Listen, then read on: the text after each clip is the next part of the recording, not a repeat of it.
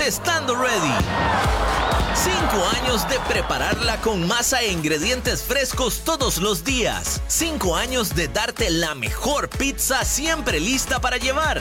Ready Pizza. Celebralo vos también comprando tu pizza favorita. Ready Pizza. Siempre fresca, siempre caliente, siempre lista para llevar. Ordena y retira en tu restaurante más cercano al WhatsApp 7060 6500. CRC 89.1 Radio y Cadena Radial Costarricense no se hacen responsables por las opiniones emitidas en este programa.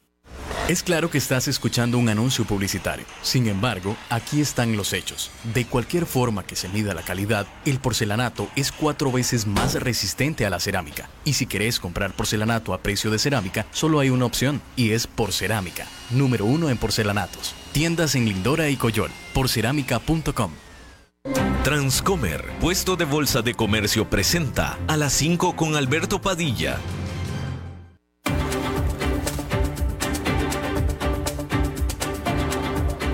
Inicia a las 5 con Alberto Padilla.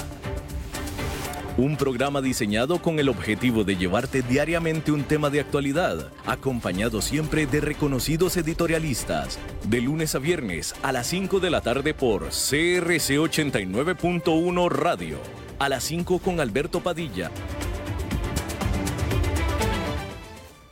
Hola, ¿qué tal? Saludos, bienvenidos a esta emisión de A las 5 con su servidor Alberto Padilla. Muchísimas gracias por estarnos acompañando.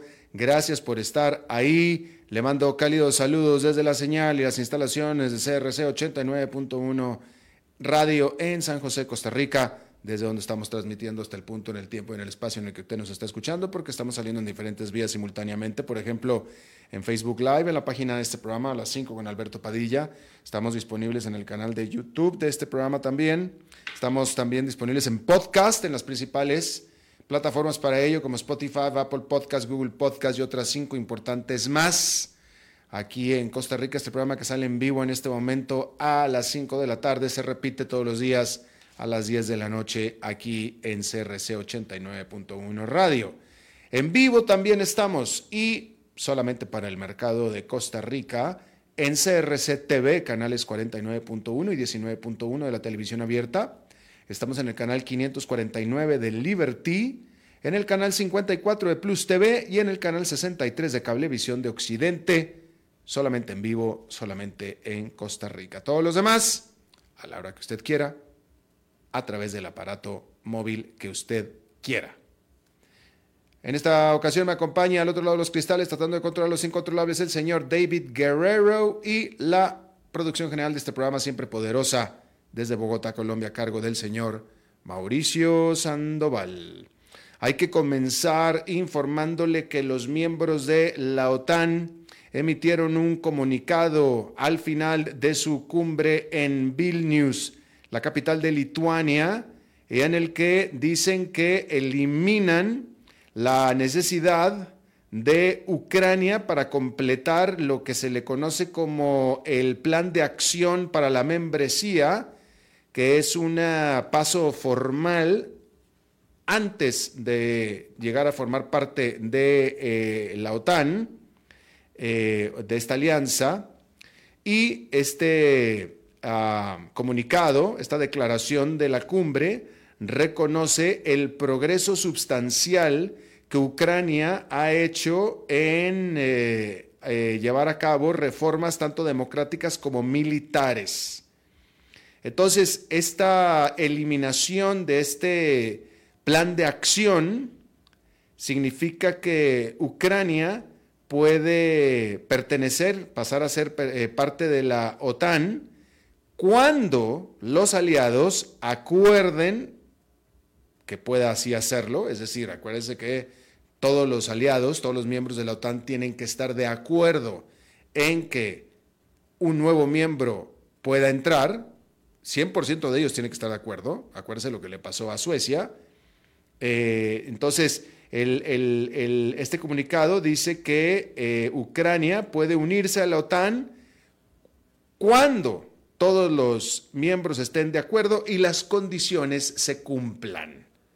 Es decir, todavía no está Ucrania en la OTAN. ¿cierto? Y aparte hay otro punto muy, muy importante a este respecto, y es que eh, Estados Unidos, que es una... Eh, como esto lo estábamos hablando ayer, Estados Unidos, que es uno de los países, si no es que el país que más apoya a Ucrania en su lucha contra Rusia y que más apoya para sacar a Rusia de territorio ucraniano, y que lo apoya con todo tipo de recursos, es Estados Unidos, sin embargo,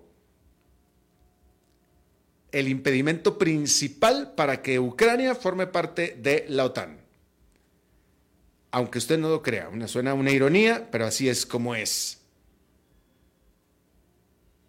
Hay que decir que eh, antes, justo antes, o tomando el avión, estaba tomando el avión Joe Biden para irse a Vilnius, a Lituania, y al pie del avión, después de que le preguntaron al respecto, dijo sobre Ucrania, no creo que Ucrania esté lista para ser miembro de la OTAN. Punto. Y cuando el presidente de Estados Unidos dice eso, es que no está lista, punto, se acabó. ¿Sí? Hay que decir que eh, los analistas mencionan que, bueno, mientras que Joe Biden está dejando claro que no va a apoyar todavía a que Ucrania entre a la OTAN, también tiene él que verse no muy eh, obstruccionista, ¿sí?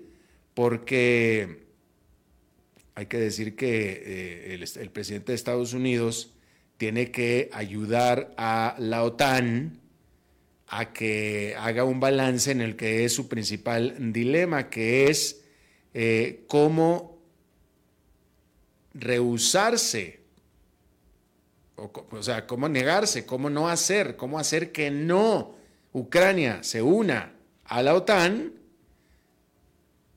especialmente mientras está en guerra, y ayer hablamos de esto y ahora lo volvemos a tocar. Entonces, ¿de qué manera la OTAN, y, yo creo que esta manera está intrínseca en el comunicado que acaban de emitir, es decir, ya todo está listo, sí, estamos de acuerdo, todos muy bien, etcétera, etcétera, tan pronto, este, ya casi todo está listo, tan pronto se cumplan todas las condiciones, Ucrania ya es miembro. Y ese tan pronto se cumplan todas las condiciones y que ya casi están todas las condiciones cumplidas, puede llevarse eh, años, ¿verdad? Pero el punto es que Estados Unidos y por tanto la OTAN no quieren que Ucrania pertenezca a la OTAN mientras esté en guerra con, con Rusia. Punto. Y eso también lo dijo el presidente de Estados Unidos. Y lo dijo con esas palabras. No quiero, o simplemente Ucrania no está lista a entrar a la OTAN mientras esté en guerra con Estados Unidos. Y en este momento, digo, mientras está en guerra con Rusia, en, este momento le digo por qué. ¿Sí? Pero entonces, la OTAN tiene que evitar o mostrarse abierta a Ucrania e invitante al mismo tiempo que no permite que llegue Ucrania a ser miembro, pero al mismo tiempo tiene que darle eh, o evitar darle un motivo a Rusia para continuar con su guerra con Ucrania. Y ese es el dilema que tiene. ¿Sí? Entonces, efectivamente, Ucrania le dicen que está cada vez más cerca, cada vez más cerca, que ya casi, ya casi, pero no le abre la, puerta completa y le tiende la cama. Así es que eh, ahí está. Eh, y eso fue durante la cumbre de la OTAN ahí en eh, Lituania. Lo que sí salió de esta cumbre, que fue definitivamente la noticia más importante, es ya por fin el apoyo o el que dobló las manos, Turquía a Suecia para que entre ya, para que se forme como parte ya como el último, el, miembro más reciente de la OTAN, Suecia. ¿Sí? Y ahora, ¿Por qué es que la Ucrania y que Estados Unidos y que Ucrania no quieren en realidad todavía que Ucrania pertenezca a la OTAN? Bueno, simplemente por un tecnicismo, porque los estatutos de la OTAN establecen que quien sea una fuerza extranjera ataque o invada a un miembro de la OTAN, toda la OTAN está involucrada en ese conflicto.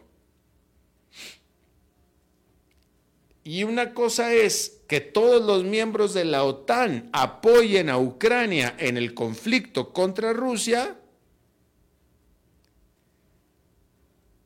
Y otra muy diferente es que la OTAN está involucrada en el conflicto contra Rusia. ¿Me explico?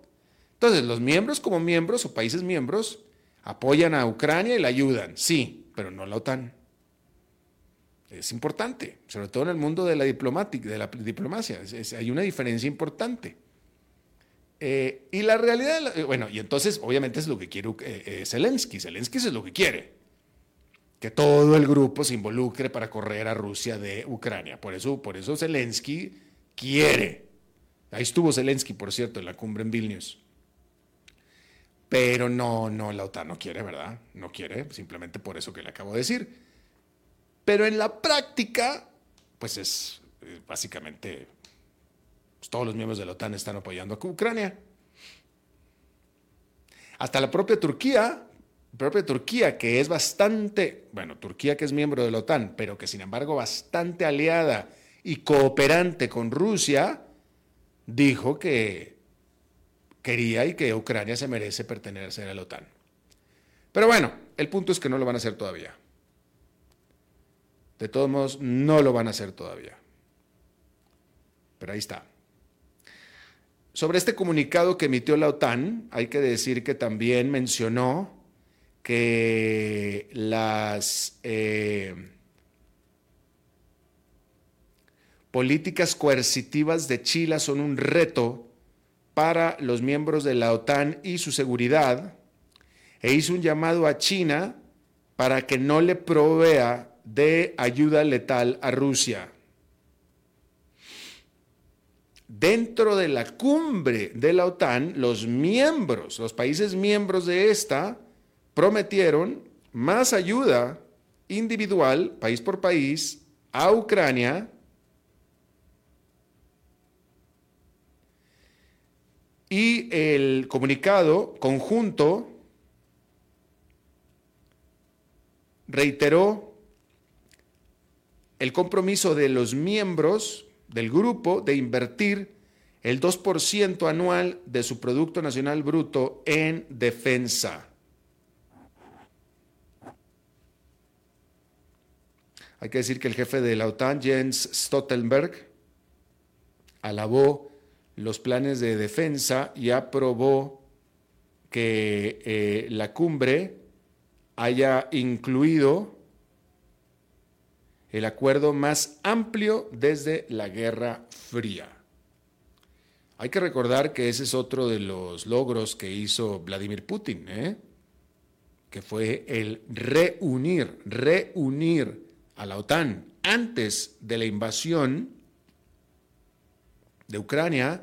La OTAN estaba bastante dividida, sobre todo Estados Unidos Donald Trump estaba peleado con Stoltenberg y con la OTAN y con Alemania.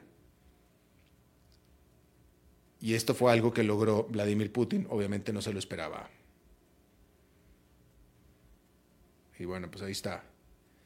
Ah, hay que decir que miembros del Consejo de Seguridad de las Naciones Unidas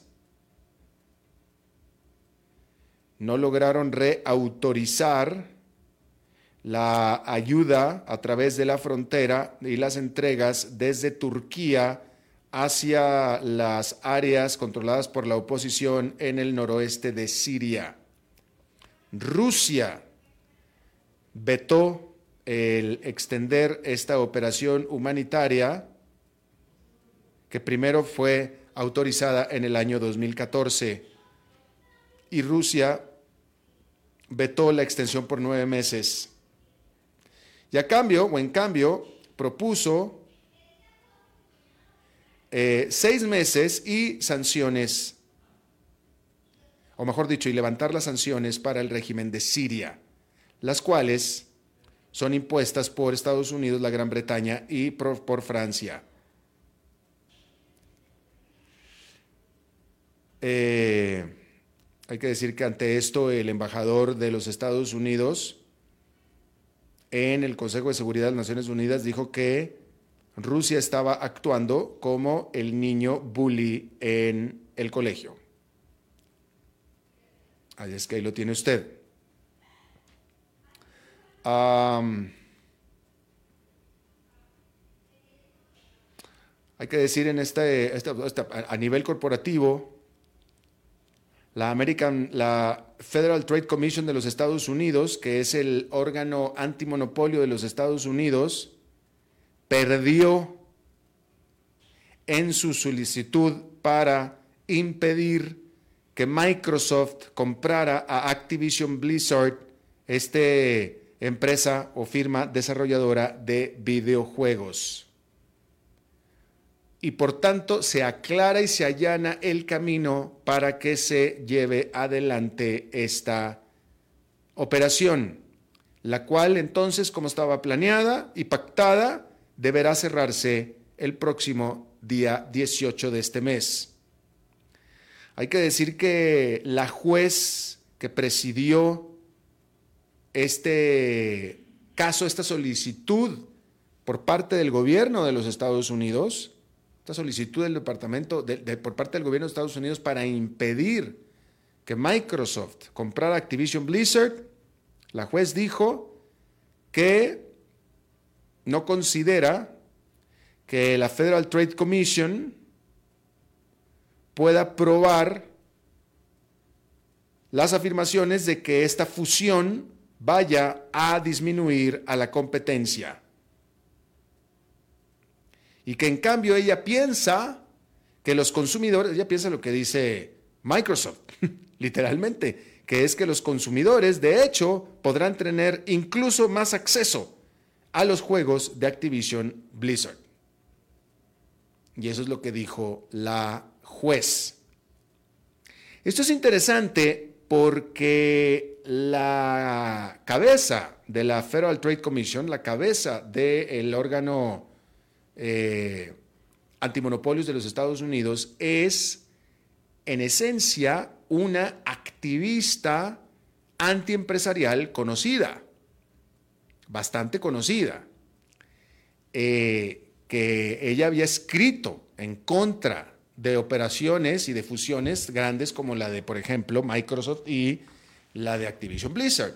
Por tanto, el que ella o eh, la Federal Trade Commission que ella dirija o dirige se haya negado o opuesto a la compra de Microsoft de Activision Blizzard era como algo esperado y normal en ella. ¿Sí? Pero el punto que estoy tratando de hacer es que efectivamente pareciera que estas medidas que ella está tomando, esta mujer está tomando, pareciera claro que las está tomando desde la ideología, desde la ideología, desde, desde, su, desde, su convicción y desde sus ideas, las cuales evidentemente pareciera que no tienen nada que ver con la realidad de las cosas. Porque una cosa es la realidad, otra cosa son las ideologías. Y esta mujer, desde que la pusieron en ese puesto, desde entonces ya tenía muchos señalamientos de que era alguien ideológicamente muy cargada. Y pareciera que no, que la juez piense eso necesariamente, no necesariamente que la juez piense eso, pero que eh, simplemente esta, esta mujer no está pudiendo probar con datos, con investigación, etcétera, la ideología que está metiendo a la hora de estar eh, solicitando este tipo de cosas a la justicia. Y es lo que la, juez fue lo que dijo. Dijo, pues bueno, o sea, ya sé que te opones, ya sé tus argumentos, pero no me has presentado nada para sustentar tus argumentos. Y en cambio Microsoft vino y me presentó todo. Porque esto es importante, o sea, la verdad de las cosas es que, eh, y esto lo discutimos en su momento aquí en el programa, la preocupación que tenía la Federal Trade Commission, es decir, esta mujer, la preocupación que tenía, que era que Microsoft iba a impedir que los juegos de Activision Blizzard estuvieran disponibles en otras cajas de juegos de la competencia, de PlayStation y de etcétera. discúlpeme, pero como yo no estoy en videojuegos, no conozco, pero, pero eh, eh, los otros de la competencia, bueno, eso simplemente se evita poniéndole una condición para la autorización de que vas a dejar disponibles estos juegos a todas las demás plataformas. Por tanto tiempo, eh, eh, eh, por tantos años en el futuro. Fírmale aquí y listo. Y ya, con eso se evita el problema. Pero esta persona no quiso dar esa opción o no, no, se fue por esa opción, se fue por cancelarla por completo. Y bueno, el punto es que va. Y para el 18 de julio va. Así es que ahí lo tiene usted.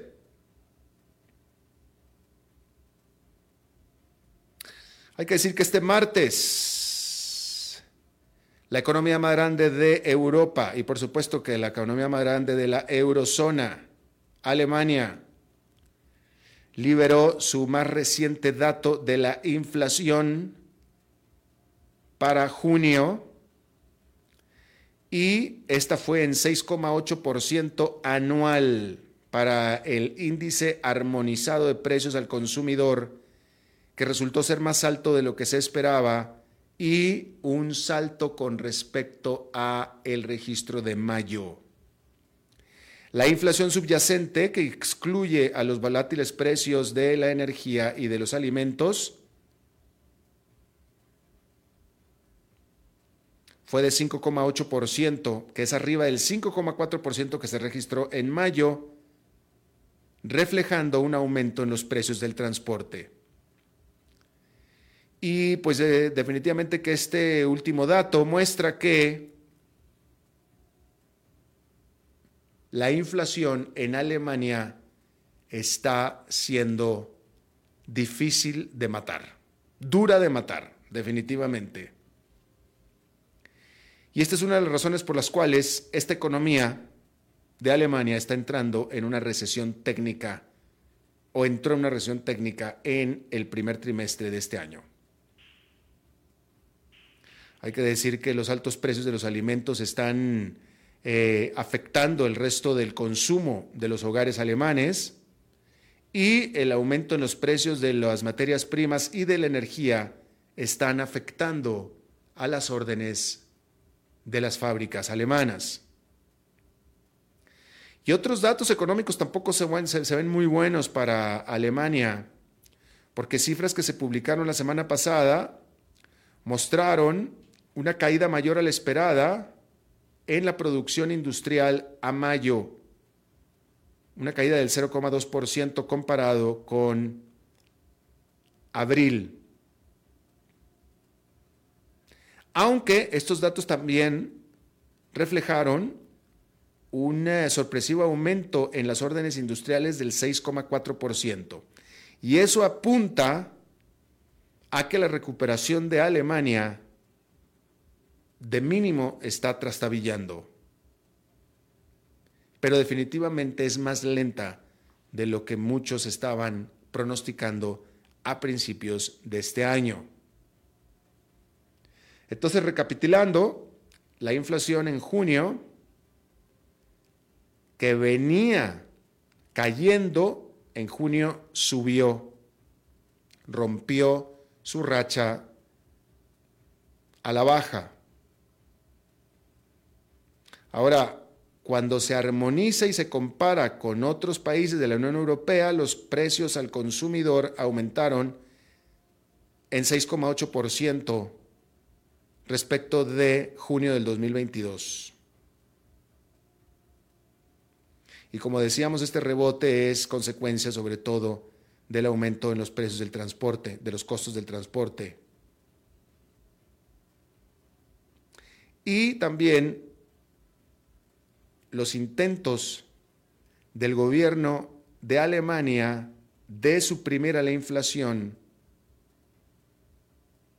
y también en su lucha contra los aumentos en los precios de los combustibles del año pasado. Y esto, bueno, pues de nuevo, estamos hablando de la economía más grande de Europa, ¿verdad? Y principal socio comercial de muchos de sus vecinos. Y bueno, ahí está. A un grupo de científicos creen que el lago Ontario en Canadá está dando la mejor evidencia hasta ahora de que el planeta ha entrado en una nueva era geológica. La época del antropoceno, antropoceno en los 1950s porque eh, sedimento en el Crawford Lake, en el lago Crawford, que contiene plutonio radiactivo y carbón, o, mejor dicho, eh, ceniza de carbón, está ofreciendo lo que ellos le llaman una, un récord exquisito, o una evidencia exquisita, del impacto humano sobre, en la Tierra, del impacto humano en la Tierra según lo que están diciendo. Estos geologistas o geólogos están debatiendo eh, si llamar a estos actuales tiempos como el Holoceno, el cual comenzó hace 11.700 millones de años. 11.700 millones de años. Es lo que dicen ellos. Bueno, pues ahí lo pide usted. Bueno, rápidamente informarle que eh, este martes comenzó en Estados Unidos, no sé si en América Latina, porque como yo no soy, eh, usted me dirá, pero empezó el famoso Prime Day de Amazon. No sé si en América Latina también sea Prime Day, supongo yo que sí, pero lo que sí es que en Estados Unidos comenzó el Prime Day, que en realidad no es un Prime Day, es un Prime Days porque son dos días. Pero comenzó este martes.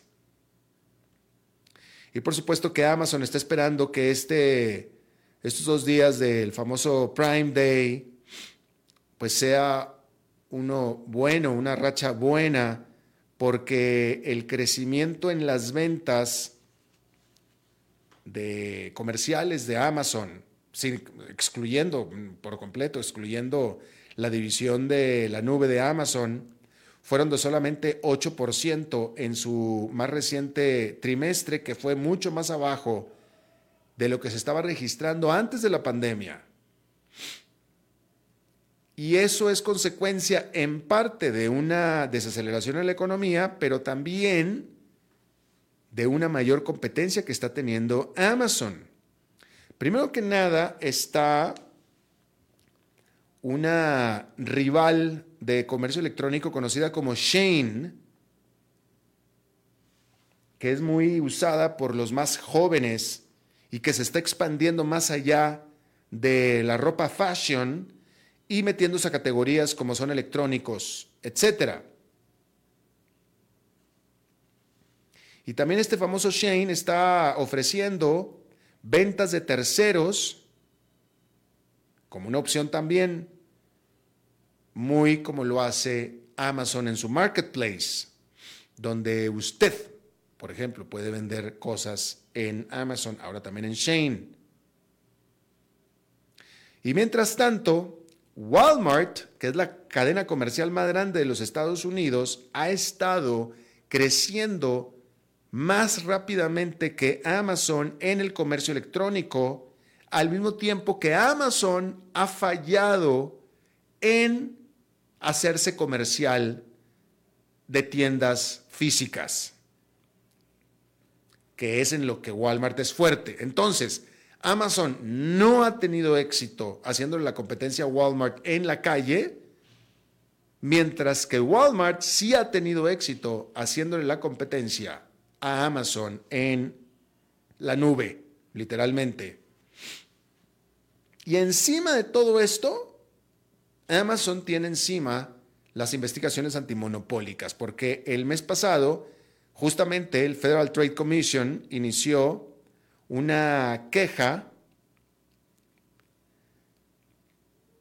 eh, por las tácticas que usa Amazon para atraer a los consumidores a que se inscriban en la famosa membresía Prime, la cual cuesta su platita al año, casi, casi de una manera que, que casi ni cuenta se dan, los consumidores de que ya se metieron al Prime y se lo ofrecen por uno o dos meses y le meten ahí el servicio de streaming y ni cuenta uno se da y al mes ya le cargan la tarjeta de crédito y trate usted de cancelar eso y es imposible. Entonces, ni se dio cuenta cuando se metió y cuando se dio cuenta no lo dejan salirse. Y eso es lo que está investigando el Federal Trade Commission de los Estados Unidos. Y por supuesto que esta práctica que está haciendo Amazon, que no es la única que lo hace, por cierto, pero esta práctica pues va bastante eh, poco consistente con la ambición de la propia firma de convertirse en la compañía más centrada en el cliente de la Tierra.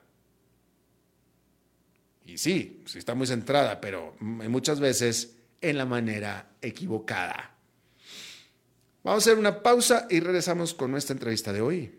A las 5 con Alberto Padilla, por CRC 89.1 Radio.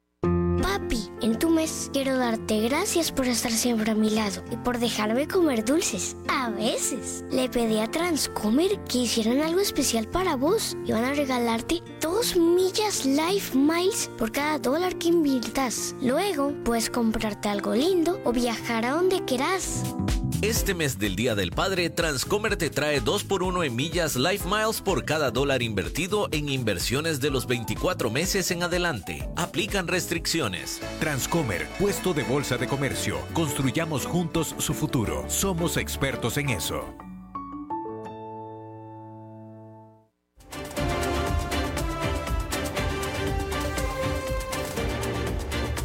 Seguimos escuchando a las 5 con Alberto Padilla. Bueno, muchísimas gracias por continuar con nosotros. Eh, la semana pasada, creo que fue la semana pasada, no fue mucho más que eso, eh, aquí le informamos de esta eh, noticia. primero que nada, esta es una reflexión que yo hago con usted, porque no he estudiado el caso al respecto, pero cada vez que usted va a un país, cada país tiene su propia cerveza, mínimo su propia cerveza nacional, ¿no? Y me parece a mí que es muy difícil pensar que en cada país que usted pueda ir y conocer, la cerveza más vendida no sea la nacional, ¿sí? A donde vaya. Me pareciera a mí lógico como pensar eso, ¿no es cierto? O sea, si usted va, eh, bueno, aquí en Costa Rica, la Imperial, eh, si usted va a Guatemala, Gallo, si usted va a República Dominicana, Presidente, y bueno, esa es, como la, es la, cerveza nacional y es difícil pensar que otra cerveza que no fuera nacional fuera más vendida que la nacional, ¿no es cierto? Y bueno, la noticia en Estados Unidos fue que por primera vez en muchas décadas una cerveza no nacional fue la más vendida en el país. Y esa cerveza no nacional es nada más, nada menos que una cerveza mexicana, producida en México, importada que es la eh, modelo especial, la cerveza modelo especial que destronó a la icónica Bud Light como la cerveza más consumida en los Estados Unidos. Y para esto vamos a hablar con un experto en cerveza. Eh, tú levantaste la mano, mi querido Isaac, queríamos hablar de cerveza, tú dijiste, yo quiero hablar de cervezas. Isaac Cohen, nuestro buen amigo, quien fuera jefe de la oficina de la CEPAL en los Estados Unidos. ¿Cómo estás, Isaac? Te saludo con mucho afecto. Encantado, Alberto, como siempre, un gusto. Un gusto. No, eh, te queríamos preguntar a ti porque eh, entre los análisis hablan de que eh, el advenimiento de modelo especial, que a mí en lo particular me, me sorprendió porque en primer lugar, modelo especial es la misma cerveza, la, productora de modelo especial es la misma que produce Corona. Y yo hubiera pensado que la Corona era realmente la que hubiera destronado y no modelo especial. Yo no sé en qué momento modelo especial subió tanto más que Corona incluso. Corona es la que tiene más publicidad en Estados Unidos. Entonces, como que cuando se piensa en una cerveza mexicana, se piensa en la botella con el trozo de limón. ¿Se acuerdan? Ese es el anuncio famoso. Sí. Eh, pero en rigor es modelo especial la campeona. Increíble. ha destronado nada menos que a Bud Light. Y a Bud Light, a Bud Light. Eh, estaba leyendo los análisis y yo te quería preguntar si tú estás de acuerdo en eso. Habla, el análisis decía que el hecho de que se venda tanto modelo especial habla de el aumento de mexicanos en Estados Unidos que están consumiendo modelo especial, lo que significaría que el americano en realidad no es el que está tomando modelo especial. Pudiera ser modelo especial la número uno en ventas en los Estados Unidos solamente por la garganta del mexicano. No, pero sí le da una base de sustentación importante, por ejemplo, en el estado de California. En el estado de California, modelo especial es más que cualquier otra cerveza y todas las demás juntas. Pues eso le da una base eh, operacional, por así decir, un mercado básico que le sirve. Pero, pero en este momento es nacional. Ha superado a Bud, Light eh, eh, por varios puntos porcentuales en el último trimestre y hay varios factores que explican eso, no solo el, el hecho de que haya este, este, esta clientela eh, eh, especial que hay de parte de los hispanos en Estados Unidos, pero, pero eh, lo cierto es que Estados Unidos es el país del mundo que importa más cerveza. Ningún otro país del mundo importa tanta cerveza. Y la, razón por la cual tú mencionabas el hecho de que la cerveza nacional es la campeona es porque han sido monopolios protegidos ancestralmente. En Guatemala, por ejemplo, una familia es propietaria de la cerveza y, eso, y fue un monopolio durante 100 años, porque no dejaban entrar cerveza importada. Lo mismo pasa en Costa Rica. Entonces, esos monopolios se han venido abajo porque la, la cerveza se ha transnacionalizado y las grandes empresas transnacionales que hay, como InBev, por ejemplo, que por cierto es la dueña de la productora del modelo especial. Lo que InBev no tiene es la distribución en Estados Unidos. Y eso es por una intervención de eh, eh, la sección de antimonopolios eh, del Departamento de Justicia de Estados Unidos, cuando InBev en 2013 compró la productora del modelo en México. La distribución. No, compró la planta. Ah, ya, ya, ya, ya, ya, sí, sí, compró toda la operación. Tú conoces, porque Modelo viene del norte, viene de Monterrey, ¿no es cierto? No, no, no. Modelo es del centro, Modelo es de la Ciudad de México. Las que vienen del norte son las de Cervecería Cuauhtémoc. Ah, eh, correcto. Sí, eh, Modelo, la cervecería Modelo es la que está. Eh, pero tú lo tienes bien ubicado. En México hay dos grandes cerveceras, o había, que una es la cervecería Modelo, que es la casa de, y productora de Corona modelo especial y negra modelo. Y en Monterrey está la, cervecería Cuauhtémoc, que es hacía Carta Blanca y Bohemia.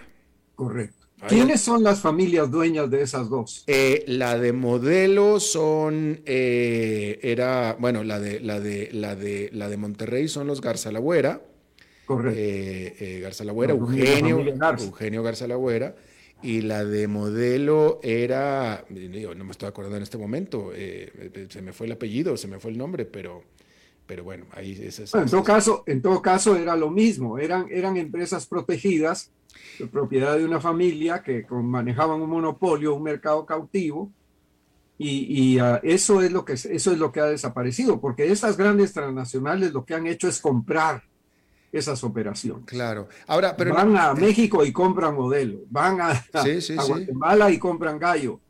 Y esas familias que estuvieron protegidas durante tanto tiempo se dan cuenta de que no van a aguantar la competencia internacional y venden.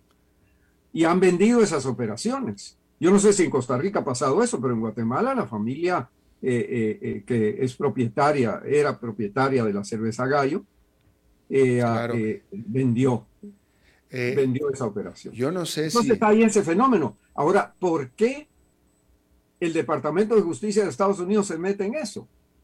Y eso es muy interesante porque cuando, cuando InBev decide comprar modelo en 2013, el Departamento de Justicia le dice no, usted tiene un problema porque usted tiene un distribuidor en Estados Unidos, que es la compañía eh, eh, ah, Constellation Brands, que eh, distribuye en Estados Unidos Corona, distribuye Modelo y distribuye Pacífico.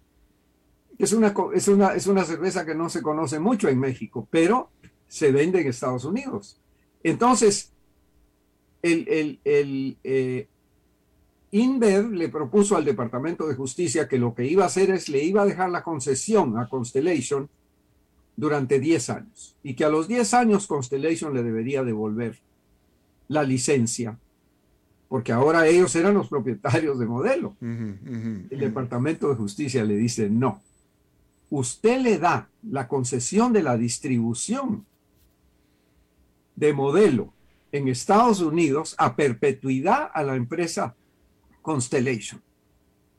Y Constellation, que en ese momento casi no vendía cerveza, sino que vendía otros licores, por ejemplo, representa tequila Casanoble eh, eh, en, Estados Unidos. Eh, y entonces Constellation se ve como el distribuidor exclusivo de esta cerveza y empieza a promoverla.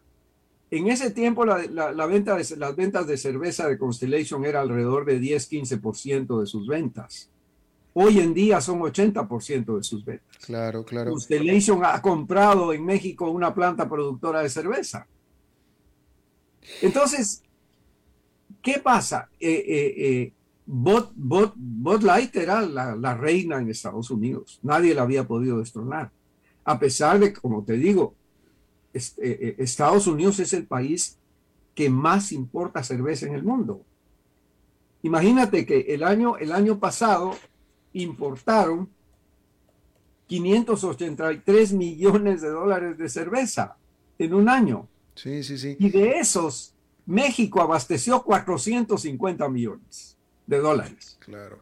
Eh, eh, eh, ahora, hay que decir también una cosa, mi querido Isaac, tú vives en Estados Unidos, yo viví y todavía paso mucho tiempo en Estados Unidos y todo lo que tú quieras y todo, pero la realidad es que las cervezas nacionales de Estados Unidos, Budweiser, Coors Light, Bud Light, Miller Light, etcétera, que es que no son buenas cervezas. Es que tú, o sea, es que tú, tú, o sea, cualquiera de las cervezas que estamos hablando de Gallo, de Guatemala, Presidente, República Dominicana, eh, eh, eh, Modelo Especial de México, Bohemia, las que tú quieras, incluso si no la Imperial en Costa Rica, Pilsner, la que tú quieras, son buenas cervezas. La, la cerveza americana era malita, malita, malita, qué pena. Bueno, pero hay también un acontecimiento que debo mencionarte y es el hecho de que las ventas de Bud Light se cayeron recientemente porque hicieron un error ah, eh, grave de, comercialización. Se les ocurrió, se les ocurrió enviarle una lata de cerveza con su nombre a un señor Mulvaney, que es uno de los representantes más activos en temas de, eh, te lo voy a decir, te voy a decir las siglas en inglés.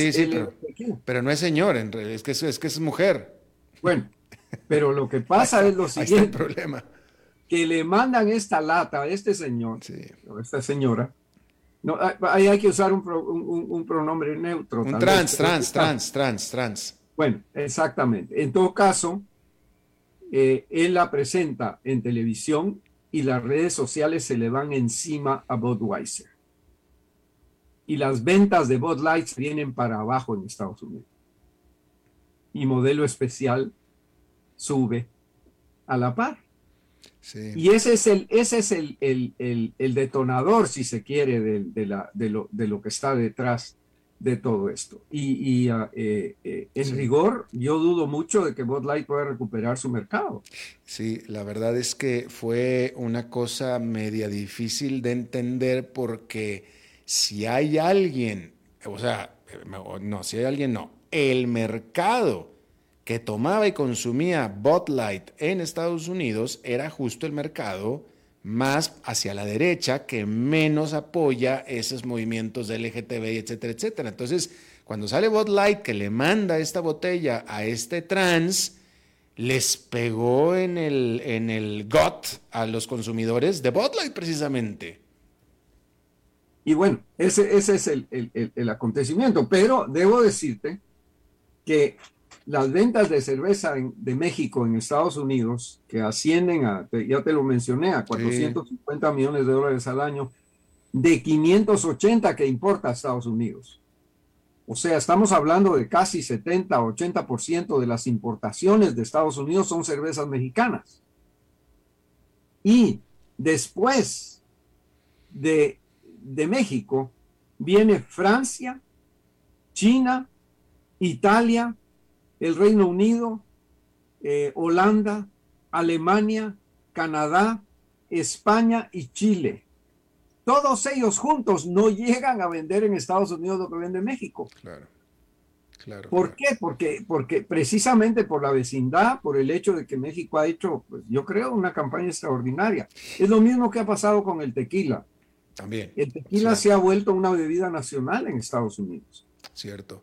¿Cierto? Yo tengo que decirte, eh, eh, hablando de, eh, el fenómeno de la mercadotecnia de la cerveza mexicana en, México, que tengo entendido que la mercadotecnia de la cerveza mexicana en México es hecha por estadounidenses, no por mexicanos, eso es lo que tengo entendido.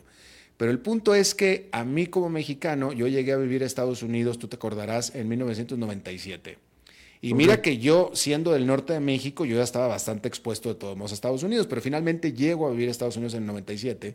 Y una de las grandes sorpresas que me llevo y que desconocía al llegar en el 97 a Estados Unidos es que en Estados Unidos se celebra el famoso 5 de mayo, el 5 de mayo, el famoso 5 de mayo, como una fecha muy mexicana.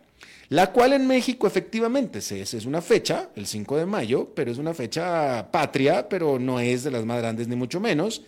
Pero en Estados Unidos se celebraba el 5 de mayo y hasta la fecha se celebra el famoso 5 de mayo. Y, yo me pregunté, pero ¿cómo es posible que aquí celebren cuando en México no el, fecha, el 5 de mayo cuando, eh, como fecha mexicana?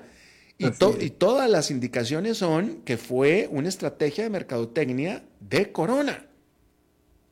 Efectivamente. De Corona. Y, ya lo es, ya es, o sea, ya hoy, en, hoy tú dices 5 de mayo y es significado de fiesta y de tomar cerveza y todo el mundo jura que es el Día de la Independencia de México.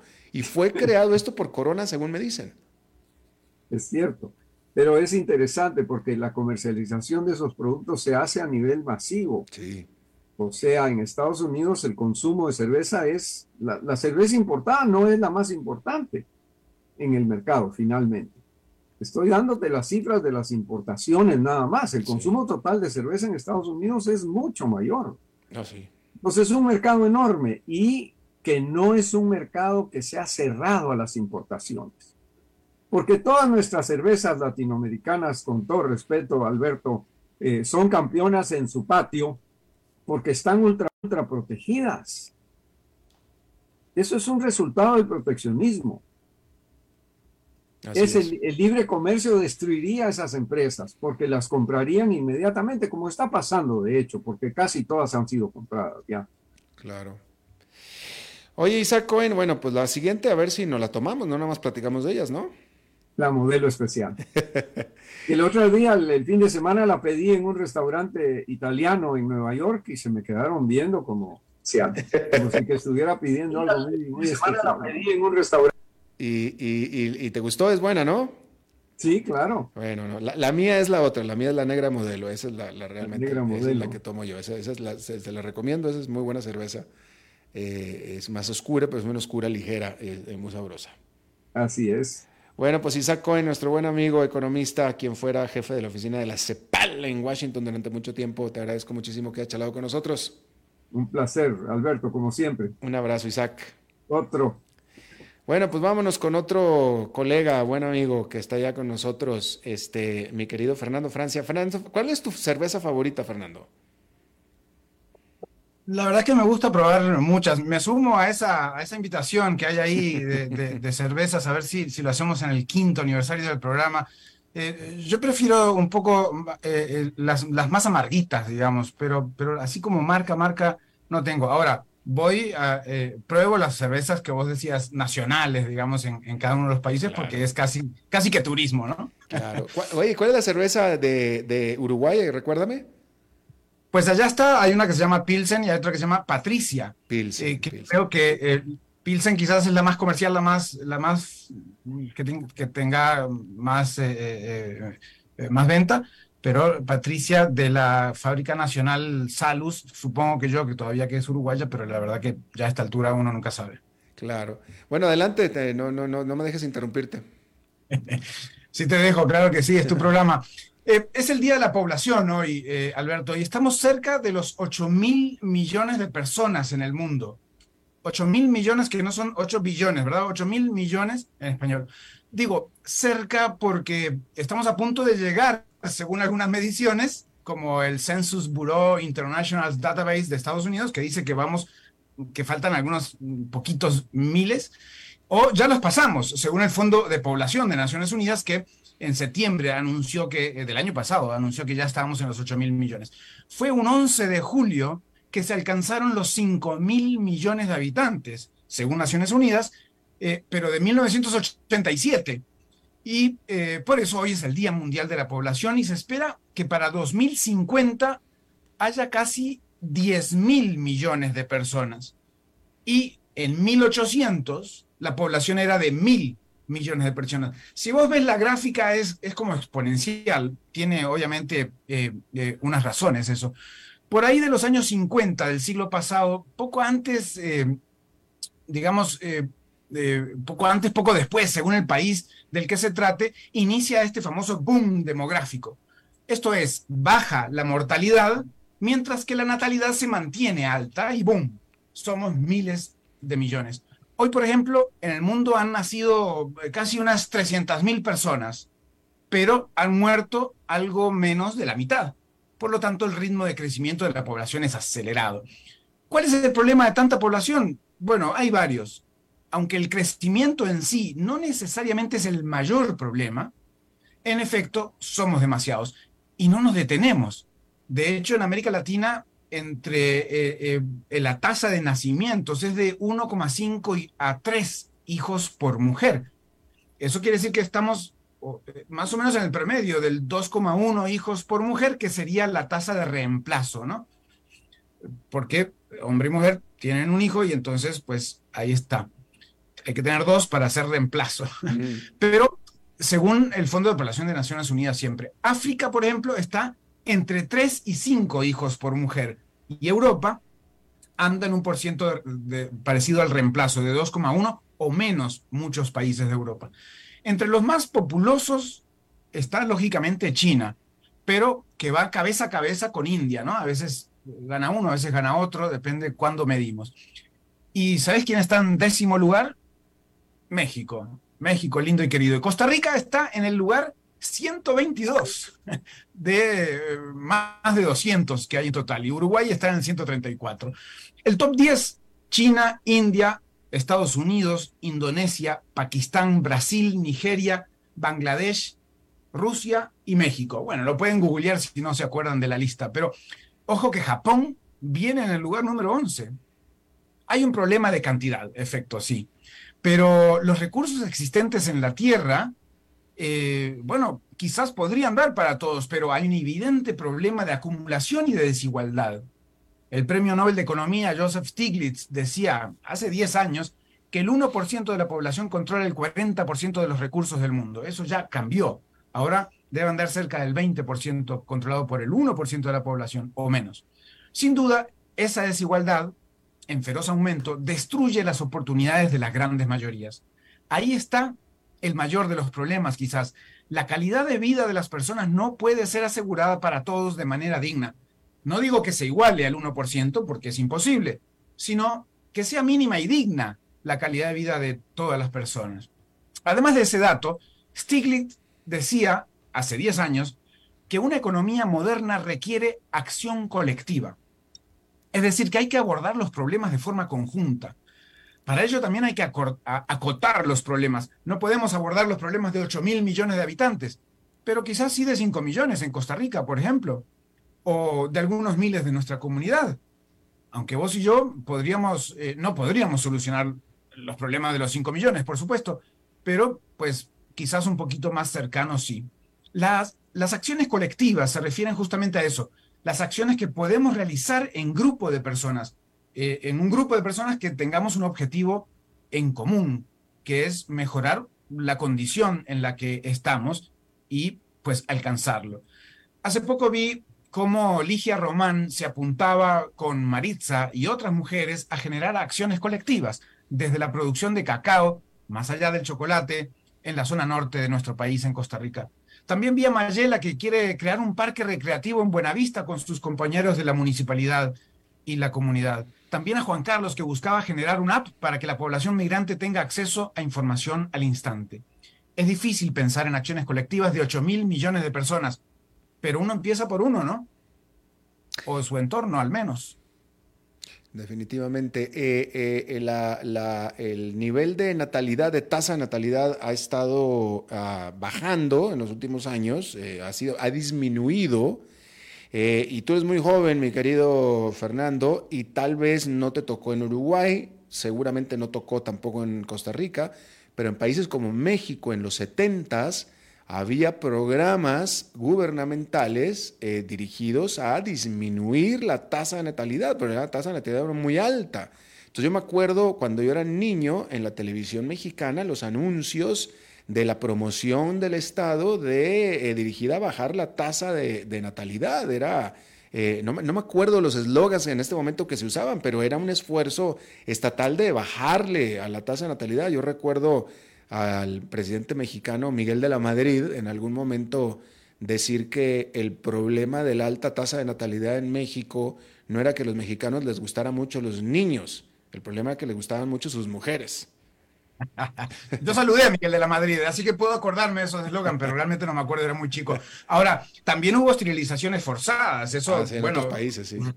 va en contra, obviamente, de los derechos de las personas, pero lo que pasa es que la mortalidad eh, bajó tanto que obviamente me imagino que los gobiernos tenían que hacer algo con esa natalidad que se mantuvo alta en muchos lugares y empezó a caer en picada en muchos otros. En Costa Rica andamos por, el, por abajo de, la, de, la, de ese número de 2.1 que dicen que es la, la, la, eh, reproducción o la, eh, lo que haría que, permanezca la población en el mundo. Pero la sustitución. de bajarla un poco. Así es. Fernando Francia, muchísimas gracias. Bueno, un abrazo grande. Próximo martes. Y bueno, eso es todo lo que tenemos por esta emisión de A las 5 con su servidor Alberto Padilla. Muchísimas gracias por habernos acompañado. Espero que termine su día en buena nota, en buen tono. Y nosotros nos reencontramos en 23, en 23 horas. Que la pase muy bien. A las 5 con Alberto Padilla